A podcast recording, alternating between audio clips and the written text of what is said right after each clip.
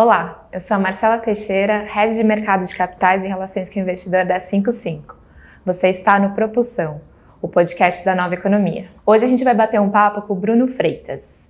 O Bruno é diretor de investimento da E3 Negócios e gerencia investimentos em três fundos de Corporate Venture Capital.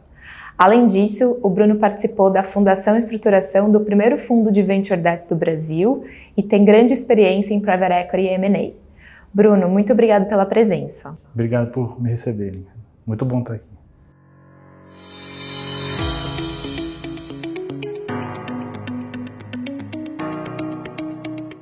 Bruno, você pode contar um pouquinho da sua trajetória profissional até aqui? Claro, Marcela. Eu comecei como trainee na Ernst Young, uma empresa de auditoria, é, ainda como estudante. Minha formação é como economista. Não sabia exatamente o que era auditoria externa, mas fiz o projeto seletivo. Isso foi em Florianópolis, eu morava em Florianópolis, para o escritório de Blumenau e de Curitiba, era como se fosse um escritório só. Acho que isso ajudou muito, deu uma base. A gente acabava entrando na empresa, fazia uma análise de todas as áreas, é, o que, que a gente poderia melhorar naquela área, se existia algum conflito. E a gente acabava fazendo análise contábil também. Então a gente acabava vendo os números e se toda a contabilidade estava correta. Né? Eu fiquei três anos na, na Ernst, um ano e meio foi na auditoria. Eu acabei me transferindo para São Paulo para mexer na área de, de transações, então era fusão e aquisição, chamado M&A, e também uma área de, de Project Finance, financiamento de projeto, onde a gente fazia projetos de, de infraestrutura. Tinha acabado de sair o um marco da ANEL de pequenas centrais hidrelétricas, tudo, tudo era novo, tudo é, é, era ainda um mar azul, um oceano azul, e a gente começou a fazer os projetos que asseguravam a estruturação, a construção dessas uh, hidrelétricas. É, dali eu fui para uma consultoria econômica, que é a LCA, é, no momento pujante, onde o país estava investindo realmente em infraestrutura. Então passaram os grandes projetos, Giral, Santo Antônio, Belo Monte, todas as hidrelétricas, parques eólicos, e dali eu acabei indo para a área de investment banking. É, é até uma mudança um pouco difícil. Tem muita gente que tem, de certa forma, alguns preconceitos, mas eu sempre quis trabalhar na área de, de M&A de um banco de investimento. Eu acabei indo para o Modal, na época, e a gente não tocava só a área de energia, a gente fazia diversos setores. É, do Modal, na verdade, eu comecei a trabalhar com Private Equity. Isso foi 2010, é, tive passagem pelo BTG, área de Merchant Banking, é, acabei indo para um fundo, ser gestor da, da, de um fundo de pequenas centrais elétricas, PCH, tinham cinco pequenas centrais elétricas, um valor total de 1,2 bi. Então a gente fazia toda essa gestão dessas elétricas e via novos uh, investimentos. Uhum. E, isso tudo acho que foi bastante interessante ver todo o lado então de contabilidade, uh, de assessoria né, em fusões e aquisições e também depois a gestão do, do, dos portfólios. O que aconteceu foi a Lava Jato, é, não que a gente tivesse envolvido, longe disso, mas secou os investimentos de infraestrutura no país. E no momento onde a gente estava avançando com investidores internacionais, ao mesmo tempo vendo inovações para o setor de energia. É, isso acabou me dando um direcionamento para a área de, de startup. A gente estava vendo, na época, o, a licitação para a iluminação pública de São Paulo. Então, a gente estava vendo é, fontes de, de, de, luminárias que não só economizassem é, e muito é, para o contribuinte, mas também que tivesse conectividade é, e que cada poste de energia conseguisse virar um, uma central de Wi-Fi. Ah, que legal. Onde, então, onde você estava trabalhando, sabe? Nessa época era na Infra Asset, tá. uma gestora. É, a gente acabou vendo tecnologias de Israel e de outros países uhum. para montar isso, junto com outro player que era, que era do nosso consórcio, que é o, o Pátria, tá. que é uma outra gestora de investimentos. Acabou que realmente to, todo investimento em infraestrutura foi segurado, né, por conta de investigação. Acho que foi um momento crítico ali para o país. E nisso houve o convite de duas gestoras para eu assessorá-las uh, entrando dentro das investidas e organizando as investidas para uma possível venda. Então, acho que foi é, talvez um, um, um fim é, naquilo que eu estava escolhendo como carreira, que era ter o todo, um ciclo completo. Então, uhum. desde entender a contabilidade até entrar dentro das empresas para fazer a operação do dia a dia. Uhum. Então, é, esse convite foi da DGF da Rio Bravo, eu acabei entrando na UAPA, mas tinha outras duas empresas que eu fazia gestão. Lá eu atuei como diretor financeiro é, dessas empresas, mas que a gente fala no jargão é, era de preparar a noiva para uma futura venda, né? Então, arrumar todas as áreas da empresa e conseguir efetivamente um investidor para a, essa empresa que era a UAPA, uma empresa de mobilidade. Uhum é, foi uma das percussoras de, de mobilidade no país. É, então isso me levou, acabou me levando para dentro de uma, de uma startup que até então o máximo que eu via de inovação era nicho de, de energia solar ou de iluminação pública, né? É, e aí o bichinho de startup acabou me, me, me, picando.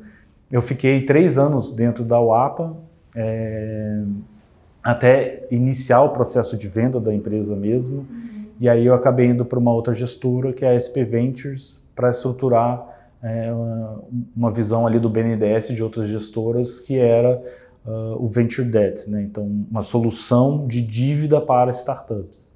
É, mais recentemente, eu me juntei à E3, a gente está no processo de virar uma gestora, mas a gente faz a consultoria hoje de três fundos de investimento é, em startups diferentes. É, todas de certa forma, dentro do que é chamado de Corporate Venture Capital. Então, o que é o Venture Capital? É, é o capital de risco, o, o, o, o capital né, de inovação, porque de risco nem sempre é o caso, uhum. é, ligado a grandes corporações aqui no Brasil.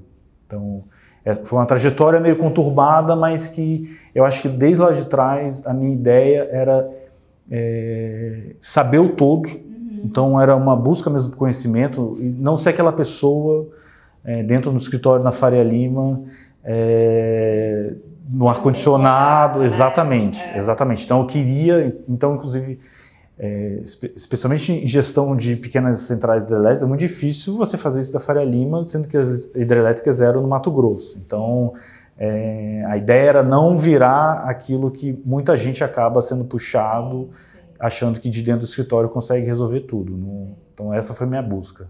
Não, super interessante sua trajetória, tem vários pontos que eu quero abordar, mas primeiro, quando você fez o movimento de sair né, do, do mercado de infraestrutura e energia e trabalhar com private equity, acabou entrando na UAPA, né? É, você já, já tinha essa visão, ah, quero trabalhar com startup, quero trabalhar com venture capital? Ou foi algo que foi acontecendo? Assim? O que, que te motivou a fazer essa mudança? Não tinha. Na verdade, foi com muito briga que conseguiram me levar. É, um, um, um, colega, um analista do Modal, é, eu tinha acabado alguns anos antes ajudando ele com algumas opções de carreira e ele acabou entrando no Venture Capital da Rio Bravo, é, gestora Rio Bravo. E a Rio Bravo acabou essa área e acabou alocando ele dentro da UAPA como CFO.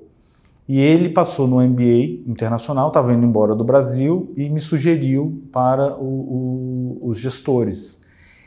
E eu não queria, eu não queria, porque ainda tinha esperança. A gente estava no meio de várias transações internacionais, por mais que o momento fosse conturbado, eu ainda tinha esperança de conseguir fechar essas operações. E ele oferecendo emprego, eu relutante, não queria ir. Então ele falou: então vem tomar um café aqui é, comigo, vamos só discutir algumas ideias aqui que você possa ter para eu implementar aqui na UAPA. E quando eu cheguei lá, era uma entrevista, os gestores estavam lá, falei, eu falei que eu não queria.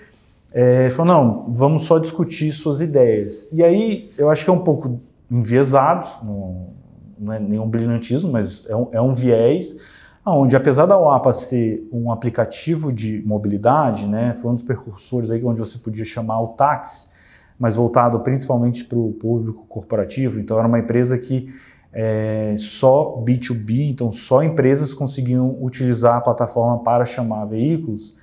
A minha visão ali foi que aquilo ali não era um aplicativo de mobilidade, sim uma fintech. Eu falei, ó, vocês têm um público de taxistas que na minha na época eu não sabia se era desbancarizado ou pelo menos mal atendido pelo, pelo instituições financeiras, o que se comprovou, taxista é bancarizado, mas mal atendido. Uhum. Você tem N produtos aqui que vocês conseguem, de certa forma, ajudar a vida do taxista, seja com microcrédito, microseguro, é, e eu acho que casou essa visão que eu dei ali. Nossa, você já teve essa visão lá atrás, né? Quando ainda não tinha esse boom do crédito. Exatamente, isso foi 2015, início de 2015. É, eu não, não tinha lido. Depois, acho que um ano depois, a Uber, que era uma concorrente, estava começando a fazer pilotos exatamente disso. Uhum.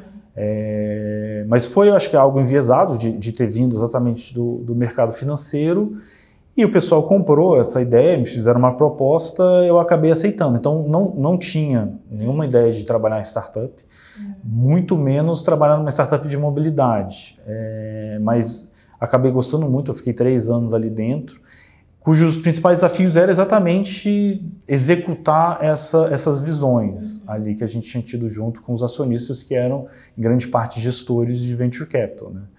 E como foi esse teu período na UAPA? Porque você foi apontado pelos investidores para fazer uma série de mudanças para preparar a empresa para investimento, né? Pelo que eu entendi. Teve resistência do time lá dentro? Como que eles te viam? E quais foram os principais aprendizados desse teu período lá? Marcelo, a gente tentou fazer um experimento um pouco diferente. Então, combinei com gestores, uns fundos, com que eu representava, e com o CEO da empresa, fundador, que é o Armindo, que eu não ia ser apresentado como diretor financeiro. Então acabei entrando como um funcionário sem designação, sentei no meio de todo mundo, era um espaço aberto lá, e comecei a conversar com as pessoas no café, ao redor, é, como quem não queria nada, saber exatamente o que, que a pessoa achava da empresa e aonde estavam os gargalos, desafios, onde tinha pontos de conflito. E eu acho que por não ter o rótulo de chefe, uhum. as pessoas se abriam. É, eu acho que isso foi muito importante, porque elas ficavam à vontade exatamente para falar o que queriam. Várias vezes as pessoas é, me xingavam, assim, não, não no mau sentido, mas Sim. como se eu fosse um. Eu acho que está certo, né? É, como se eu fosse um deles. Então era bebia com o pessoal. Eu acho que isso quebrou muito o gelo. É, na minha cabeça, eu queria evitar duas coisas. Primeiro, que eu queria realmente saber de todas as áreas quais eram os desafios, o que, o que a gente poderia melhorar é, em termos de processo. A gente queria ouvir todos. É, o segundo é, desafio é que já existiam pessoas ali, a UAPA já tinha seis anos de, de, de vida na época, quase sete, e já estavam ali durante todo esse período. Então, vinha um novato de fora querer implementar uh, coisas é, que a pessoa já faz há sete anos, eu acho que teria uma resistência muito grande. Então, a gente, a gente resolveu fazer esse experimento, eu acho que deu certo, é, a gente começou a atacar todos esses pontos, a gente acabou enumerando ali como prioritários e não prioritários, e ainda tinha uma outra questão, né, é, que eu falei com os gestores. Falei, ó, meu meu background aqui, meu histórico é de banco e de auditoria, que são, não são os melhores lugares para você trazer para uma startup que tem uma cultura muito mais aberta. Uhum. Eu querer implementar a cultura de banco aqui não vai dar certo, né? Então eu que na verdade preciso me adaptar à cultura da empresa. E eu acho que assim foi. A gente conseguiu fazer esse experimento, foi um aprendizado é, talvez até hoje pessoas não saibam que eu era chefe delas, mas era algo bem horizontal mesmo e eu acho que ajudou muito no desenvolvimento da empresa. Então, o desafio dali para frente é, era muito ligado não à interação com as pessoas, mas à execução é, de uma empresa que já era um pouco mais madura, já tinha um volume de faturamento mais alto. Então, quando eu entrei devia estar faturando aí seu, seus 40, 50 milhões. Em pouco tempo chegou a mais de 100 milhões. Ah, isso conseguiram dobrar o faturamento. Conseguimos dobrar. No, no, último ano, a gente ia chegar a quase 200 milhões de faturamento bruto. Né? A dificuldade era exatamente no momento onde você tinha Uber e, e outros players em evidência, uhum. você, de certa forma, mostrar que a UAPA é, era inovação, era diferente, onde todas as pessoas estavam é, olhando para os concorrentes. Então, Sim. a dificuldade ali era executar o novo com pouco recurso. Mas é, a, gente, a gente conseguiu. No final, foi para o processo de venda e ali tinha acabado a minha missão. Né? Eu saí exatamente quando os bancos de investimento pegaram o mandato da UAPA para tentar vender. Entendi, entendi. Super legal. E aí, logo depois da UAPA, você foi para a SP Ventures, né? É, você pode explicar o que, que é um fundo de, de, de, venture debt, né? Então, e como que foi essa estruturação, né? Da onde veio a ideia? Como que foi o processo de criar o primeiro fundo do Brasil? Isso, por incrível que pareça, era uma ideia é, que a gente tinha tentado desenvolver no Modal. Era outra ideia maluca. É, até um, um, amigo uh, do Modal e, e de Brasília é, os, os, acionistas do Modal tinham várias investidas na, na, pessoa física. E volta e meia a gente representava esses acionistas, os donos do Modal, em comitês, é, assembleias. E, e, a nossa ideia ali para os donos do Modal, é, para o Diniz, o Zé, o Zé Antônio Mourão, foi vamos tentar organizar isso e talvez vamos até tentar fazer um produto por quê? Porque naquela época, e aí talvez tenha um, um problema de timing aí, era uma visão, gente, nessa época era 2014, 2013, então a gente não tinha nenhum unicórnio, ainda estava alguns anos de ter o primeiro unicórnio, mas a gente falou, ó, existem empresas muito boas, nascentes, de pessoas com experiência, com background muito interessante, que estão crescendo de forma absurda e não tem capital para dar um próximo passo. Uhum. É, nessa época, inclusive, um do, dos analistas do Modal que trabalhava conosco, é, ele era filho de um dos diretores do BNDES-Par, é, que é o Fingel. Ele tinha, junto com a equipe dele no BNDES, criado o Criatec, Criatec 1, que foi um produto do, do BNDES para fomentar não só startups no Brasil, mas também gestoras tá. e regiões. Então, ali dentro, a, gente, a nossa ideia era o seguinte, ó, as startups, de certa forma, têm um capital semente aqui do governo e tem um ecossistema começando a se desenvolver para essa primeira etapa, o chamado seed, o capital semente. Uhum. Agora, quando a empresa começa a ganhar um pouco mais de escala, falta um pouco uh, dívida ou instrumentos que possibilitem esse ganho de escala. Uhum. Então, no Modal, a gente tentou montar um produto que era uma combinação da área de investment banking com a área de crédito, então era uma equipe uh, mista, onde a gente é, tinha um interesse em fazer a dívida para a empresa, que muitas dessas empresas, se você fosse olhar no padrão bancário normal, não teriam como pegar uma dívida. Ah. O padrão bancário brasileiro sim, sim. é mais fechado. Né? É, então exige garantia real, tudo aquilo que... É que é muito da nossa tese. Né? Exatamente. Né? Só que a ideia, o viés modal é essa empresa vai crescer e eu vou ter um mandato aqui de assessoria de fusão e aquisição no futuro. Uhum. Esse projeto não deu inteiramente certo, mas por falta de gente para focar nele. Tá. Porque eu acho que a ideia era, era boa e se prova depois. Sim. Então, quando eu fui para o Venture uh, Debt, foi um, um, um, convite de um amigo é, que, é o, que é o Chico, que é o Francisco Jardim, que é o fundador da, do, do SP Venture. Ele viu muito a experiência que eu tinha na UAPA, então de, de estar tá dentro da empresa e conseguir, de certa forma, analisar uh, questões internas de empresa, o que, que funciona, o que, que não funciona, é, aonde a empresa pode quebrar ou não, é, por, por, algumas questões internas. E essa experiência, essa tentativa dentro do modal de montar esse fundo alguns anos antes. É, então, a visão ali, não só do Chico, mas de vários gestores, porque isso foi um pleito junto ao BNDES, era exatamente esse Existe capital, existem gestores dispostos a fazer investimentos uh, em algumas etapas da vida, na chamada curva J da, da, da startup, uhum. mas no Brasil, quando a empresa é, começa a tentar ganhar um pouco de escala, é, e o custo de equity, o custo de capital, né, de, você, de, de, ter algum sócio, começa a ser muito caro, essa empresa não, não tem uma solução de dívida como tem em diversos outros países. Né?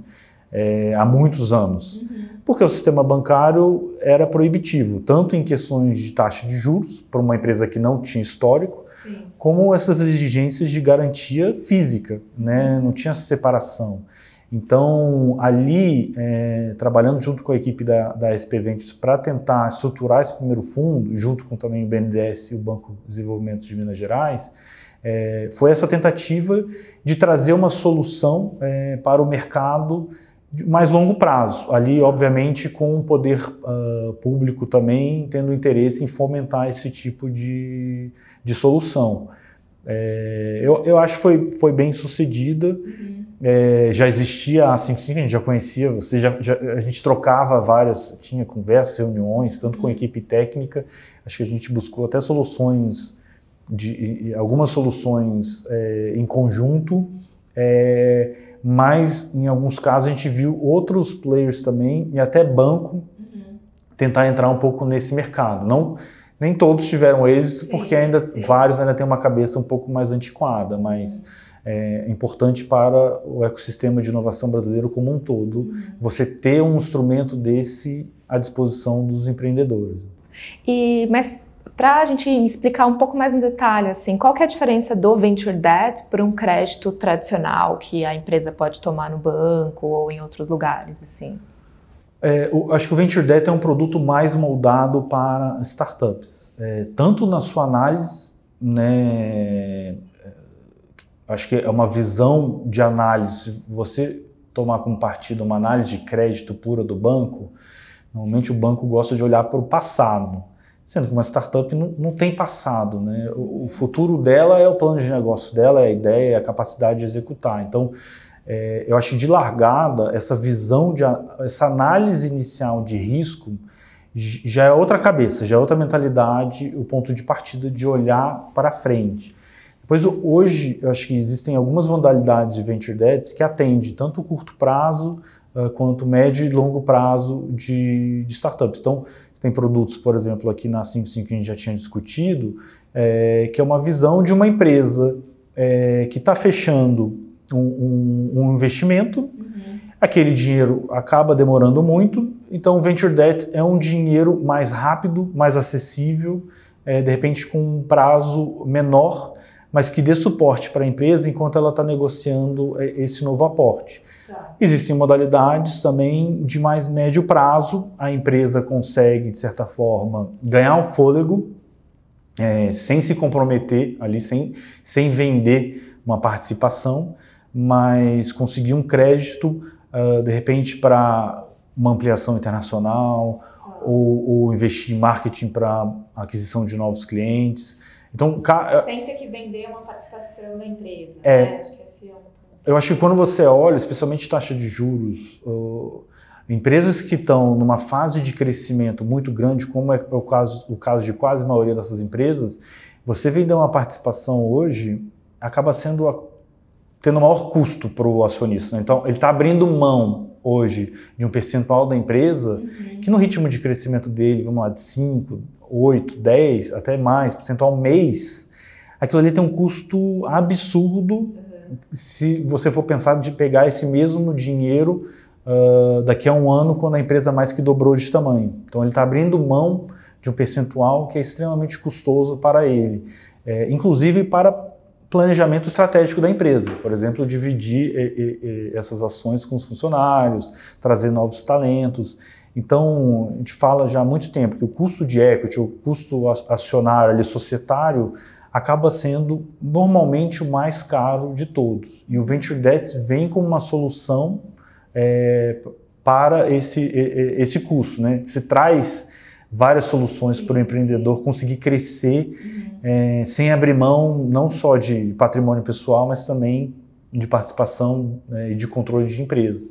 Então, só, só um, um, um dado aqui, acho que é, vendo as primeiras, o que eles chamam de safras ou vintages de, de, de empresas, uh, ali final de década de, de, de 90, início dos anos 2000, não era é, muito difícil você ver gestores com 60%, 70% de participação de uma empresa.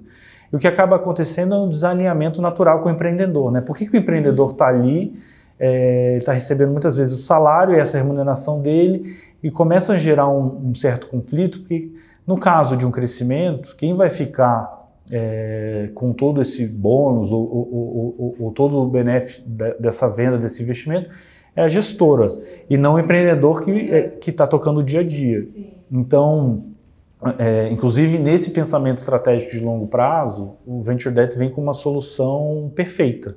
Então, não é por acaso que, se você for comparar uh, até com o mercado escandinavo, americano, europeu, se utiliza muito o Venture Debt pelo menos como complementação de rodadas de investimento. Mas muitas vezes é, trata-se da rodada inteira de, de investimento. Né? Então, é algo muito comum lá fora que infelizmente demorou um pouco para chegar aqui no Brasil, mas que Sim. ainda bem que a gente já tem essa possibilidade. Legal, super interessante. É, e lá, na, lá no Brasil Venture Debt, né, como que vocês faziam a análise das empresas? Tinha algum setor específico ou vocês olhavam tudo? E passando por alguns investimentos né, que você fez lá, teve alguma característica que era comum das empresas que fazia com que vocês quisessem seguir com o investimento? O, o nosso mandato ali, o nosso foco era empresas de inovação. Então, é, obrigatoriamente a empresa tinha que trazer uma inovação. Isso entra numa área bem cinzenta é, de inovação, por exemplo, de gestão, não necessariamente uma inovação tecnológica. É, mas esse era o nosso foco, então a gente discutia isso no conselho de, de, de, de dívida, é, que era quem tomava a decisão final para o investimento ou não. A gente tinha cerca de 90 itens que a gente acabava olhando na empresa. Então, eram várias coisas intrínsecas ali da, da, das startups. Por exemplo, é, alinhamento entre sócios e funcionários, se tinha um plano de, de opção de participação. Uhum. Só para citar alguns, é, gastos é, com marketing médio da empresa, é, se tinha mais de um fundador né, que pudesse dividir ali o dia a dia, todos esses isso. Eram mais de 90 itens. É, eu acho que os principais que a gente acabava olhando, fora essa questão de inovação que era obrigatória, era quão escalável era o negócio. Então a gente acabava se apoiando em algum, algumas métricas eu acho que o, o, a margem de contribuição, ou algumas vezes o, o, lucro bruto da empresa, acabava dando uma sinalização é, de se você injetasse recurso naquela empresa, quanto que a receita iria crescer e o custo e até as despesas poderiam ficar diluídas. Então, isso era uma métrica interessante para ver o potencial de crescimento da empresa é, e a gente acabava também fazendo um dever de casa ali, uma análise um pouco mais é, estruturada de se tudo der errado na projeção da empresa. Né? Porque a gente sabe que muitas vezes para uma startup o longo prazo é um mês. Então você fica ali no dia a dia igual louco, tentando resolver as coisas. Se tudo der errado, o que, que eu consigo desligar aqui, por exemplo, o marketing, é, ou desligar alguns funcionários, uhum. ou tentar mudar o produto, quanto que isso vai custar e quanto vai sobrar de caixa. Tá. Então, querendo ou não, é uma análise de dívida, não deixa de ser. É, então a gente tem que ver a, a possibilidade de recuperação do recurso investido. Então era muito essa visão de se tudo der errado, quanto e quanto, tem, quanto vai sobrar e quanto tempo a gente conseguiria para tentar recuperar isso. Era uma visão aí um pouco mais seca, menos não diria 100% é, não amigável, mas é, com um pouco Sim, de pé no chão. O dinheiro voltar. Né? Exatamente. É importante. E as dívidas eram longas? Qual era o prazo? A gente fazia no mínimo 12 meses. Tá. Eu acho que o, o, que a gente chama de sweet spot, o, o que a gente gostava mesmo era algo acima de 24 até 36 meses, porque essa era a visão do, do BNDES, dos nossos cotistas, né? não só BNDES, mas era tentar dar um pouco mais de, de, de prazo uh, para essas empresas conseguirem decolar. Então, era uma visão um pouco mais de longo prazo também uhum. e uma análise de mercado ali que foi feita quando o BNDES e o Banco de Desenvolvimento de Minas Gerais começaram a estruturar o produto conosco. É, e aí também tinha uma visão muito dos cotistas, né? Porque, querendo ou não, acho que a A55 foi a desbravadora do, do Venture Debt no Brasil, mas naquela época a gente estava estruturando um fundo. E quando a gente. É, primeiro que que, que, que tava a questão, uma discussão muito grande de, de, de eleição. Então, ninguém sabia quem ia ganhar. Então já é um momento não muito oportuno para você conseguir investidores para o seu fundo. Uhum. O segundo é quando a gente passava nas gestoras, uh, nos investidores, eles não sabiam se aquilo ali era dívida, se aquilo ali era venture capital, ficava um negócio meio misto. Várias vezes dentro de uma gestora a gente falava com uma área e eles falavam, não, não é com vocês que, não é com a gente que você tem que falar, não, é com essa outro, esse outro time aqui. Então a gente também tentou estruturar algo mais longo prazo, é, que fosse mais fácil compreensão para os próprios investidores, tá. mas que não fosse longo o suficiente é, para ser um venture capital, porque querendo ou não, aquele recurso não ia ficar ali preso. Né? Tá. No final do dia era uma dívida, uhum. é, só era para um público diferente do que eles estavam acostumados. Então, é, isso foi um diferencial importante quando a gente estava estruturando o, o, Venture Debt. Legal. E então você tem, além do BNDES, você tinha lá, né, investidores de mercado mesmo que queriam um retorno daquele produto, né? É, de todos os investimentos que vocês, vocês fizeram ou, ou você acompanhou enquanto você estava lá, né?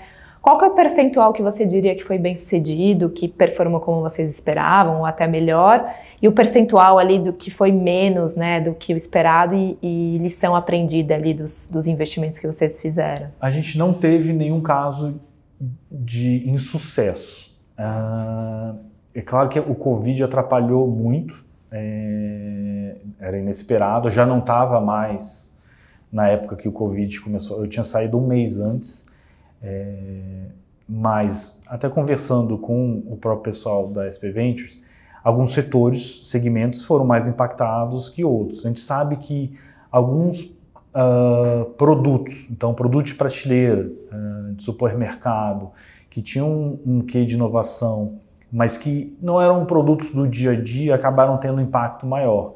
Nesse caso, o que, que acontecia? É, se o empreendedor né, ou a empresa não conseguisse cumprir com aquilo que a gente tinha determinado em termos de plano de negócio, nos gatilhos, existia o chamado vencimento antecipado da, da dívida. Tá. Então, pelo menos uma empresa, e isso ocorreu, é, de novo, foi uma questão do momento, ninguém previa o que aconteceu, é, todas as demais conseguiram um crescimento uh, exponencial. Né? Aí é uma questão também de, de, acho que de seleção ali, uhum. a gente acabava vendo uma diversificação de portfólio para não focar em um nicho específico. Tá. Mas esse foi mais prejudicado, é, com, com certeza. Então houve um vencimento antecipado. Entendi, mas o fundo está performando bem. Está assim. performando bem. Legal, legal.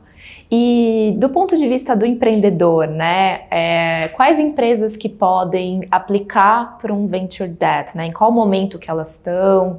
Como é que o pessoal lá, né, faz essa? Fala, não, ainda não é o momento para você. Volta depois, né? É, o que, que você diria?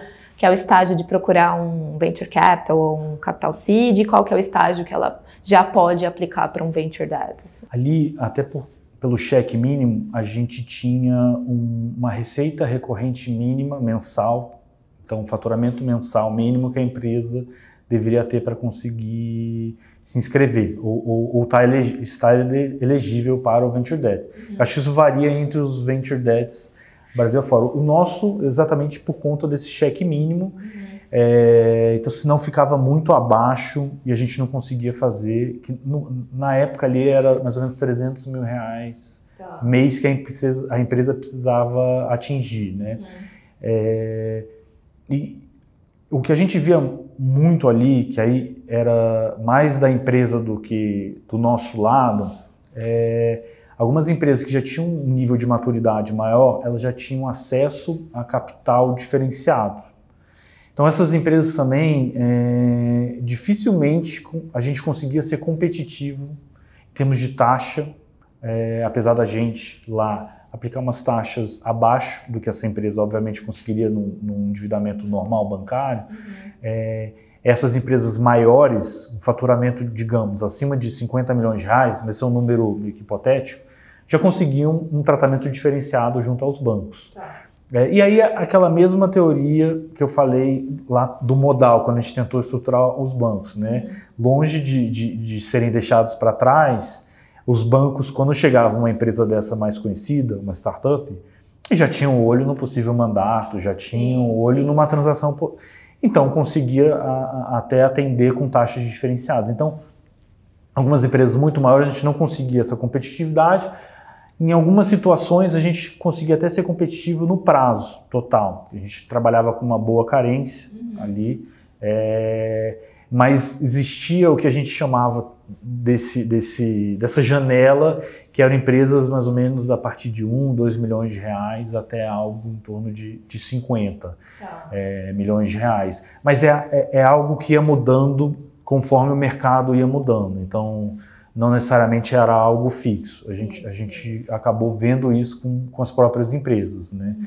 E o mercado mudou, né? mudou muito, porque sim, quando a gente começou a conversar, acho que a 55 era pioneira e a gente estava tentando montar um produto um pouco diferente na época, mais longo prazo, é, para um público até um pouco diferente e um ano depois já tinham outros entrantes ali tentando fazer algumas coisas acho que ou parecidas ou, ou, bastante distintas, usando outras formas de garantia. É, acho que vai evoluindo, né? Por exemplo, aqui na 55 a gente começou a trabalhar com tickets muito menores, né? Então você já não tem uma concorrência tão grande, né? Entre o que a 55 oferece e o, e o Brasil Venture Debt oferece.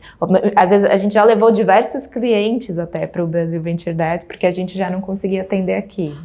Então aqui a gente está fazendo hoje em dia é, créditos a partir de 20 mil reais, né? Que é algo que vocês não tinham capacidade de fazer lá, né? Então, acho que se complementa, né? Não é, é um mercado que está crescendo, que precisa de mais players para atender mais empresas, né? Não é, não tem uma visão de competição, é, assim, é mais de complementaridade mesmo, né? Isso, isso é bacana. Então, a gente tinha, inclusive, discussões técnicas com vocês, Sim. porque vocês tinham soluções que a gente estava atrás e não conseguia resolver para o acompanhamento de portfólio. Pra...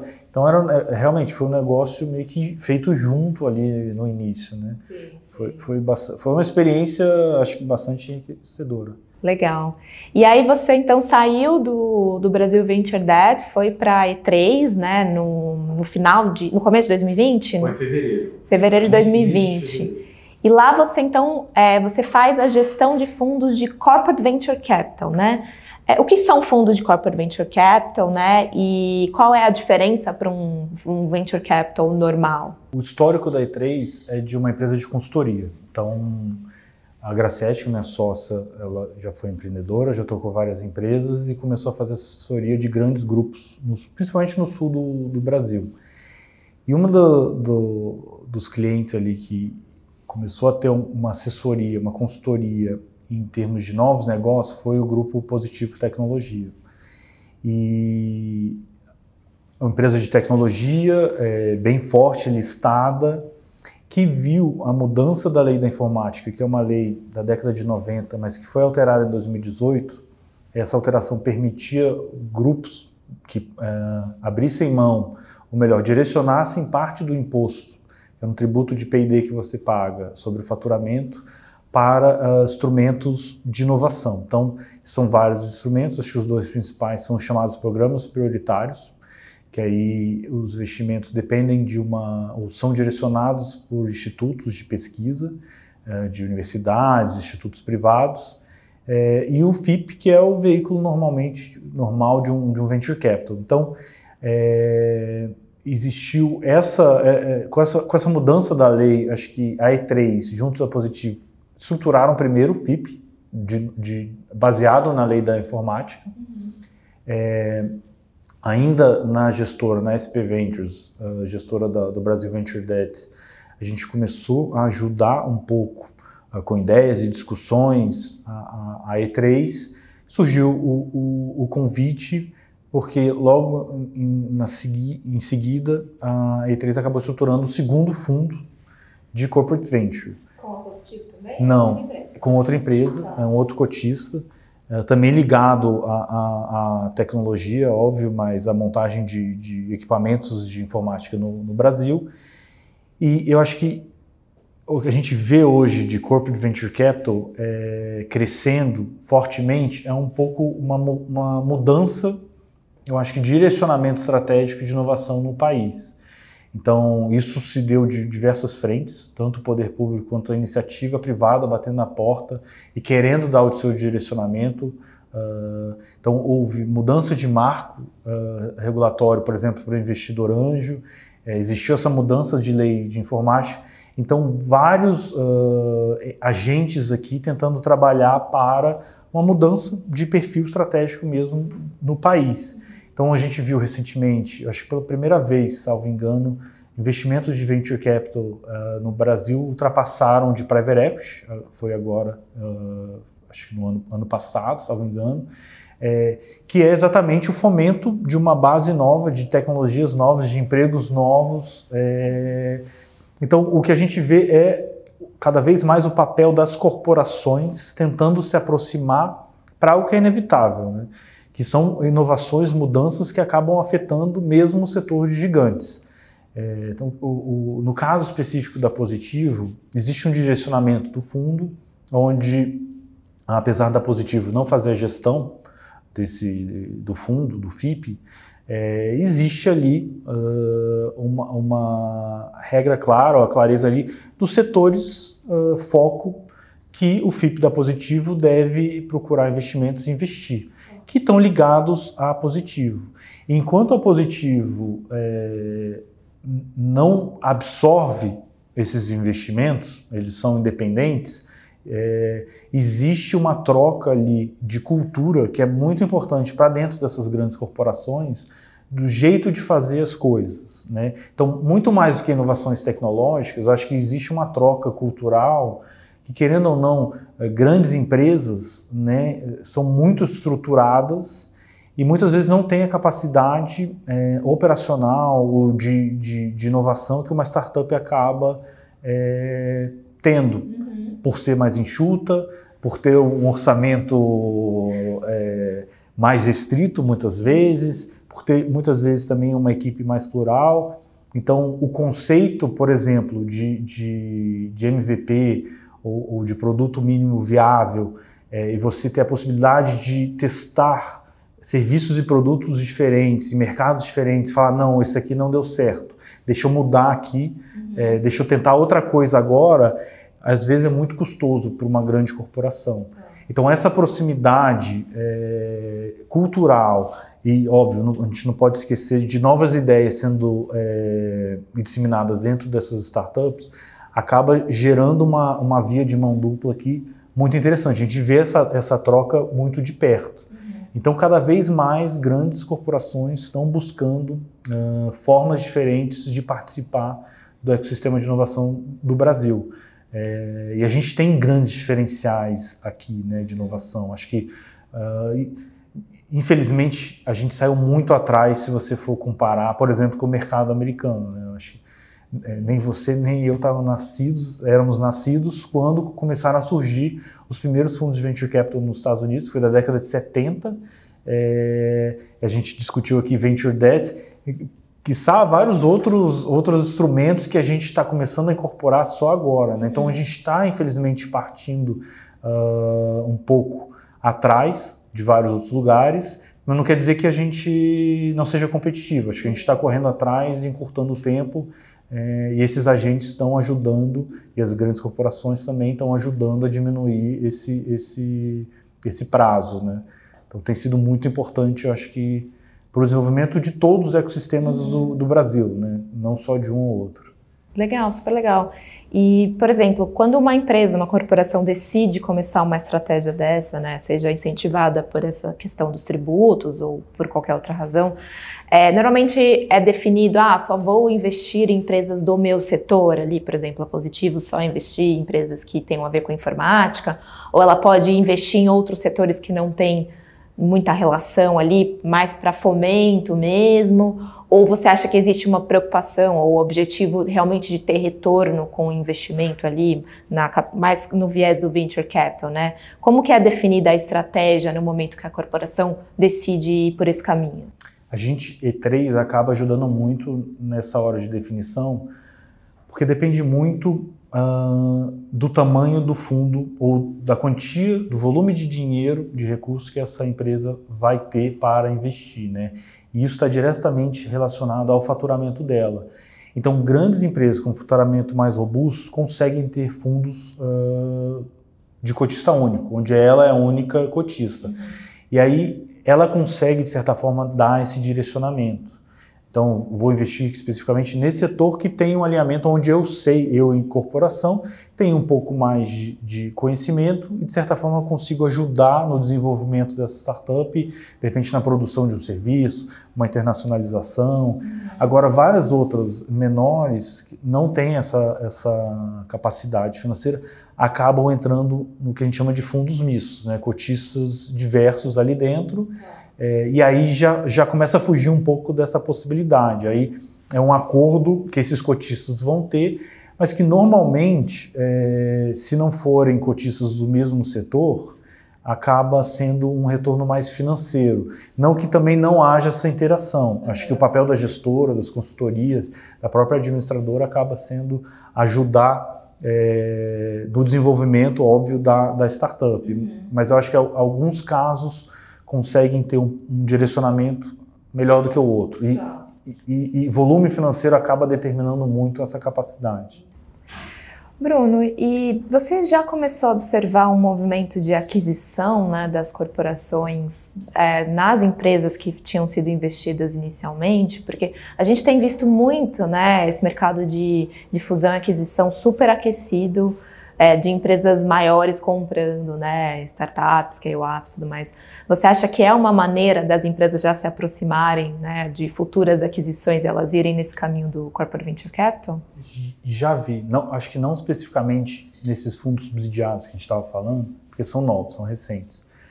Mas acho que se a gente olhar panorama, panorama brasileiro e até talvez um pouco tardio, vários segmentos, vários setores começaram a fazer essa movimentação alguns com fundos próprios, outros até inclusive diretos. É, especialmente na área de fintech, a gente vê vários bancos, tanto brasileiros quanto estrangeiros, é, se aproximando de startups que tenham soluções que dificilmente eles iam conseguir implementar num curto pra, prazo, é, prazo de tempo. É, e eu acho que outro que vale citar muito, muito bem aqui é o de agricultura, tecnologia agrícola, agtech, é, aqui o Brasil tem um histórico muito grande de corporações. Esse eu vejo uma aproximação muito, muito forte. É, então, a gente tem um diferencial importantíssimo dentro desse setor. Então, acho que vários agentes, de novo, fazendo mudanças, impulsionando. O Embrapa foi um dos percussores ali, é, mas também universidades. Então, vários, Exalc, ligada à USP, uh, Federal de Viçosa, várias universidades realmente produzindo inovação uhum. ali dentro. E, e, vários dos alunos, a gente, E3, acaba assessorando, uh, aqui a gente tem, tem sociedade com um grupo de alunos da Unicamp que desenvolveu um, um, algo revolucionário. De novo, é um movimento importantíssimo, né? o aluno saber que existe um caminho a trilhar e que existe um ecossistema que vai dar suporte a ele para desenvolver aquela inovação. Então, o setor de agricultura uh, no Brasil é um diferencial importantíssimo, inclusive essas corporações, muitas não brasileiras, conseguem vir aqui fomentar, fazer investimento e fazer aquisição uh, dessas empresas. Uhum é, que é um corta-caminho importantíssimo no desenvolvimento de várias uh, novas ferramentas, produtos, serviços ali. É, e, e, é, muito, é muito bom, muito prazeroso ver isso se desenvolvendo e, e crescendo. Né? Então, hoje se fala muito, é, tanto em fintech quanto em agro, como dois dos carros-chefes aqui, as novas safras de unicórnio que o Brasil vai ver. É, acho que fintech está um pouco à frente por conta da própria organização, mas a agro a gente tem visto é, essas corporações darem esse impulso também. Então, digamos que nos próximos anos a gente vai ver várias, várias uh, notícias de M&A, é, vários investimentos nesse setor. Né? Acho que até hoje um, saiu um importantíssimo de nova tecnologia ligado a uma empresa americana é, que tem um fundo corporativo aqui. É, legal, notícia ah, hoje. legal, legal. Importante. Então acho que próximos dois anos a gente vai cansar de ver esse tipo de notícia. Para a gente fechar aqui, Bruno, como que você vê o papel do Venture Debt e do Corporate Venture Capital no fomento do ecossistema brasileiro, né? Na, a gente não só depender do, do corporate, do desculpa, do venture capital, né? Como que você vê o papel deles na evolução desse caminho aí que a gente tem para percorrer? Acho essa evolução do ecossistema brasileiro, ainda bem que existem essas novas soluções. O que está faltando, se é opinião pessoal minha, são todos esses entes se falarem, né? Então, você vê, hoje quem acaba puxando muito a conversa desses três é o, o empreendedor. Não que isso seja errado, mas acho que os, os, três, tanto Venture Capital, Corporate Venture e Venture Debt, deveriam atuar mais juntos. É, não também não exista essa aproximação, acho que existe uma troca de, de, de informações, existe é, através várias vezes do próprio empreendedor existe o diálogo entre todas as partes, mas acho que talvez nem todos ainda estejam familiarizados com, com toda essa possibilidade que o ecossistema brasileiro hoje está possibilitando. Então, é, vou, vou, fazer um mega meia-culpa aqui. É, por exemplo, no, nos nossos fundos, a gente tem mais ou menos 27 empresas sendo geridas. É, a gente ainda não houve essa aproximação, por exemplo, com o Venture Debt é, para solucionar. A gente, a gente troca informações, mas está muito na iniciativa do empreendedor trazer esse, esse assunto. Né? Minha culpa é gigantesco, principalmente que eu conheço um pouco mais de, pré, de perto o Venture Debt, mas falta realmente uma ligação, falar, ó, é, vamos de repente dividir o cheque, né? até para possibilitar outros investimentos. Vamos, de repente, eu faço metade de um cheque numa, numa investida, vamos complementar com venture debt na outra. Existe. Porque é de interesse do investidor também, né? O venture debt, ele ter uma parte em dívida também, né? Com certeza, né? com certeza. Acho que isso Acho, acho que para vários gestores ainda falta um pouco de conhecimento, porque é algo novo, mas ele vai ver que faz todo o sentido. Então, os três eu sinto que são muito complementares, de forma alguma concorrentes, mas sim complementares no desenvolvimento das startups. Né? Eu acho que falta uma aproximação dos três, é, e talvez uma difusão um pouco maior também uh, de ações ou talvez de cases de sucesso, que na verdade não faltam isso, mas falta de repente a divulgação é, para ficar um pouco mais normalizado isso dentro do, do, ambiente de discussão ali de alternativas. Bruno, quero agradecer muito pela sua presença, foi ótimo, super interessante o papo. Você é sempre bem-vindo para voltar aqui. E, gente, esse foi mais um episódio do Propulsão, o podcast da Nova Economia. Obrigado pela presença, pelos ouvintes e até a próxima.